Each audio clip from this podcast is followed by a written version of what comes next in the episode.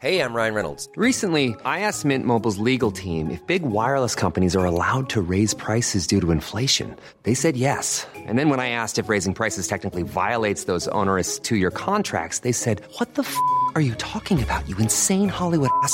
F- So to recap, we're cutting the price of Mint Unlimited from $30 a month to just $15 a month. Give it a try at mintmobile.com slash switch. $45 upfront for three months plus taxes and fees. Promo rate for new customers for limited time. Unlimited more than 40 gigabytes per month. Slows. Full terms at mintmobile.com. Eu sou Mário Persona e essas são as respostas que eu dei aos que me perguntaram sobre a Bíblia.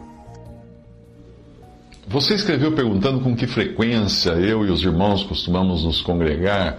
Ah, Isso varia muito de assembleia para assembleia. Ah, Onde eu estou congregado, nós temos às quartas-feiras uma noite, ah, à noite, né, quarta-feira à noite, uma reunião que começa com uma leitura de um capítulo do Antigo Testamento, que é depois comentado pelos irmãos que ministram, e depois disso uma reunião de oração. Essa, essa reunião de leitura, nós poderíamos chamá-la de reunião de ministério da palavra, da, da doutrina dos apóstolos ou algo assim. Em seguida, nós fazemos uma reunião de oração, que começa com os irmãos trazendo os motivos de oração, ah, ou algum irmão doente, alguma necessidade de alguém, alguma viagem na obra do, do Evangelho e coisas do tipo.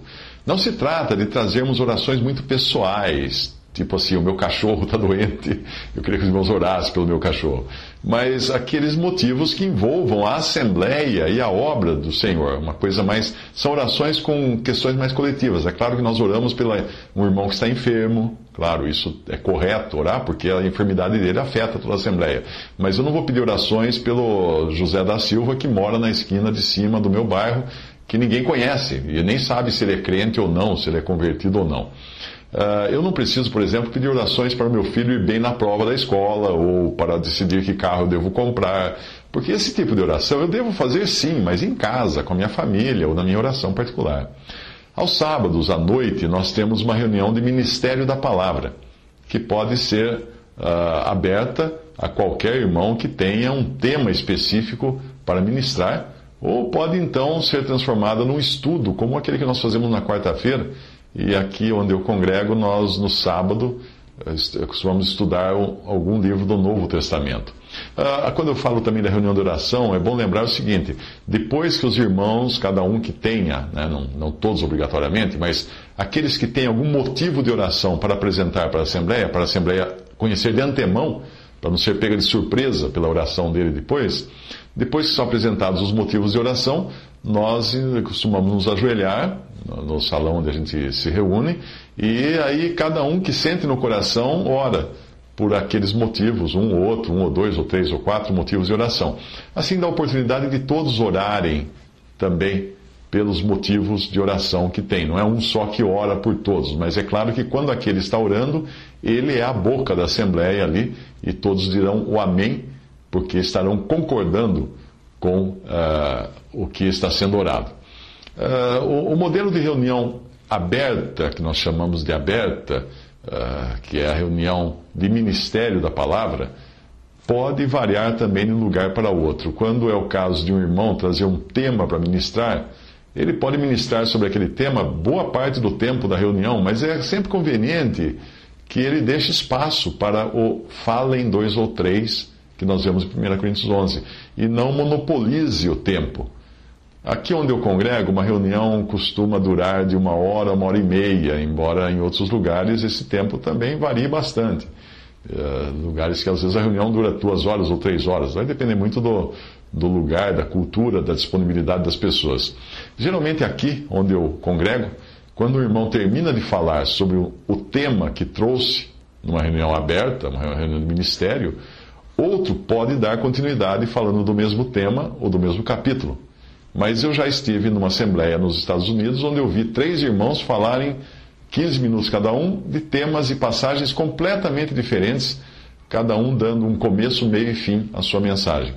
E já estive também em assembleias onde as reuniões de ministério pareciam mais um ping-pong, com um irmão fazendo um comentário rápido de uma passagem, outro continuando logo a seguir, outro concatenando o seu comentário e assim por diante. E também já vi lugares onde há um longo período de silêncio entre um comentário e outro.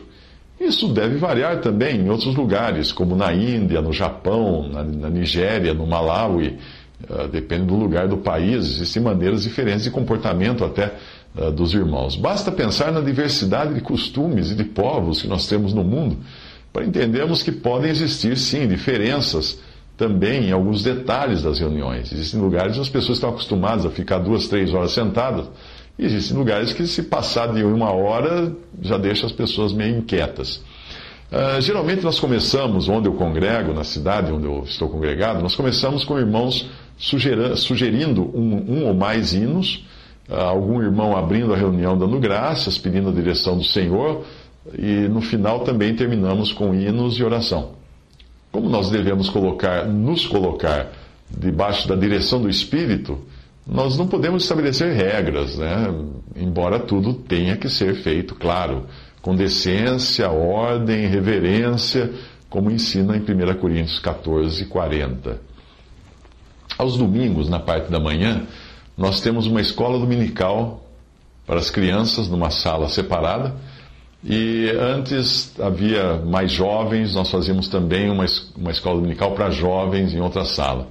Ah, isso mudou com o tempo. Hoje nós temos apenas a escola dominical para as crianças. Os jovens participam de uma reunião de estudo bíblico ah, na, na sala principal, enquanto as crianças estão em outra sala com irmãs lá que ajudam elas a entenderem os rudimentos do Evangelho.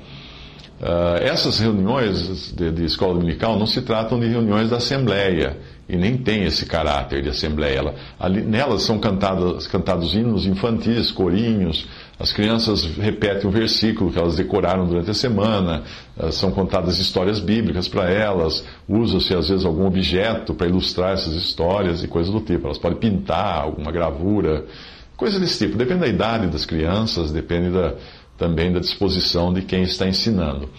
Uh, enquanto um, um, irmão ou uma irmã está ensinando essas crianças numa sala separada, uh, nós costumamos nos reunir para estudar alguma, alguma passagem da, da palavra de Deus, os mais velhos, num, numa outra sala. Portanto, são iniciativas que diferem de lugar para lugar e caberá a cada assembleia decidir como, como organizar o seu tempo. Uh, nós temos também no domingo, no dia do Senhor, uma reunião em caráter de assembleia, essa sim, que é a ceia do Senhor. Essa não é uma reunião para, para oração, embora nós possamos dar graças, há várias oportunidades de se dar graça, ações de graças, né, que são orações de agradecimento. Uh, e, mas nós não vamos ali pedir por nossas necessidades, ou orar por alguém enfermo, ou alguma coisa assim, porque não é o caráter da reunião. A reunião é voltada para a adoração, louvor e a recordação da morte do Senhor. Ali também não é uma reunião de ministério da palavra de Deus. É claro que algum irmão pode, às vezes, no final, trazer alguma palavra uh, que tenha a ver com a ceia do Senhor. Mas, de toda, toda, de toda forma, é uma reunião de louvor, de adoração, e, portanto, as orações ao longo dessa reunião têm o caráter de gratidão e louvor. Também cantamos muitos hinos nessa reunião, geralmente aqueles que falam da morte do Senhor. Os hinos, de preferência, devem ter, quem escolhe os hinos, deve sempre pensar uh, qual é o assunto daquela reunião. É importante, portanto, saber uh, ter sabedoria na escolha dos hinos, porque há hinos que se adequam mais ao louvor e adoração, outros que falam das nossas dificuldades no mundo, uh, existem hinos melhores para oração, e há hinos também que são evangelísticos. Não caberia na ceia do Senhor alguém começar a sugerir que cantássemos pecador vem a Cristo Jesus. Não é a, o caráter daquela reunião. Uh, na ceia do Senhor, depois de um tempo de louvor, um irmão vai até a, a mesa onde estão os símbolos, o pão e o vinho, dá graças pelo pão, parte o pão, passa para os irmãos, e aqui onde eu estou congregado, atravessa o cesta com o pão, uh, passa de mão em mão com cada um pegando um pedaço e comendo. Claro que apenas os que estão em comunhão ao mesmo Senhor. Essa passagem não vai incluir aqueles que ainda não foram recebidos a comunhão mesa do Senhor e não vai incluir também visitantes, que nós não sabemos quem são. Uh, o mesmo é feito com o cálice de vinho. Embora possam ter visitantes numa reunião da ceia do Senhor, é importante lembrar que só participam do pão e do vinho aqueles que foram regularmente recebidos à mesa do Senhor. Por quê? porque nós não vamos sentar ao lado de, um adúltero, por exemplo, para partir o pão com ele, para ter comunhão na ceia do Senhor. Por isso a Assembleia deve fazer uma antes uma análise da pessoa, não julgar a pessoa em si, mas julgar o modo como ela vive, a doutrina que ela professa, o que ela pensa, o que ela professa pensar, pelo menos, isso deve ser julgado antes, porque nós não vamos nos sentar ao lado de alguém e estar celebrando a ceia do Senhor e a polícia entrar e levar a pessoa porque era um foragido da justiça, por exemplo. Nós temos que saber isso antes de receber essa pessoa à comunhão. Uh, os demais, né, os que não participam da ceia do Senhor, podem assistir à ceia do Senhor, como as crianças também assistem, porém não participam do pão e do vinho. Depois, na ceia do Senhor, depois de celebrada a ceia, é passada uma sacola uh, também apenas aos que estão em comunhão, para colocarem nela suas ofertas, que depois serão, serão utilizadas em despesas seja para alugar o salão, para energia elétrica, etc., ou também para necessidades de irmãos enfermos, ou de irmãos desempregados, ou de viagens de irmãos na obra do Senhor, esse tipo de coisa. Não existe um templo, claro, não existem pastores assalariados, não existe uma sede central para onde mandar uma parte da arrecadação, não é nada disso, isso não existe. A Assembleia Local é que destina então a verba que é recebido, o dinheiro que é recebido nessas coletas. E, obviamente, há dois ou três irmãos, de confiança dos irmãos, que vão cuidar de, de contar esse valor e anotar isso uh, para ficar anotado.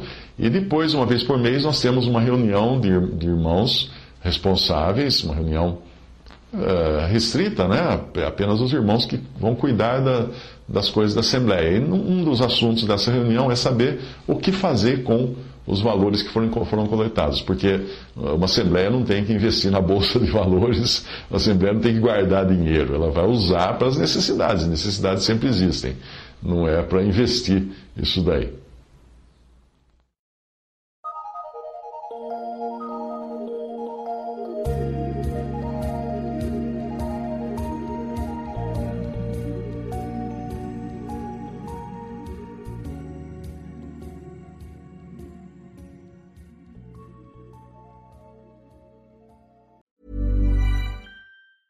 Mom deserves the best, and there's no better place to shop for Mother's Day than Whole Foods Market. They're your destination for unbeatable savings, from premium gifts to show-stopping flowers and irresistible desserts. Start by saving 33% with Prime on all body care and candles. Then get a 15-stem bunch of tulips for just $9.99 each with Prime. Round out Mom's menu with festive rosé, irresistible berry chantilly cake, and more special treats. Come celebrate Mother's Day at Whole Foods Market.